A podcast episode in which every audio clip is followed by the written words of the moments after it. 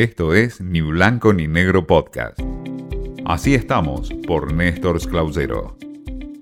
¿Qué tal? El gusto en saludarlos.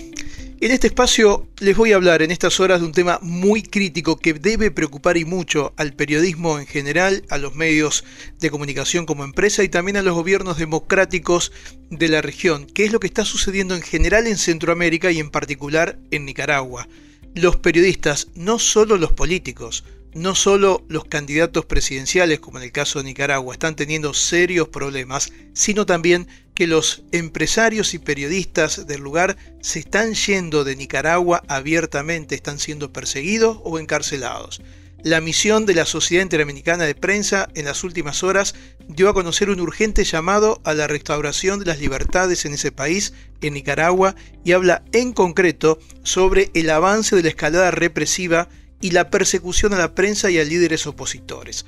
Lo dio a conocer esto los eh, directivos de la Sociedad Interamericana de Prensa, la CIP, a través de los distintos testimonios sobre esta escalada represiva que afecta a la región. Lo otro que uno puede ver, y es a través de este reporte preliminar, que es lo más avanzado que se dio en estos días sobre lo que ocurre en Nicaragua, lo que uno puede apreciar es que muchos colegas se han tenido que ir y están pidiendo por favor que no se los contacte, no se tengan referencia de donde se encuentran, porque si se enteran que salieron de sus fronteras o que no están en el país, pueden tener represalias las familiares, las familias de cada uno de estos periodistas que se han quedado obviamente en sus eh, lugares de residencia. La preocupación se multiplica ya no solo por ellos, sino también por sus familias. Fíjense el nivel de situación que se está viviendo. Lo mismo ocurre en El Salvador en donde se ha rechazado a través de organizaciones internacionales la expulsión del periodista de El Faro de El Salvador. Se trata de un mexicano, Daniel Lizarraga, que es editor del periódico digital.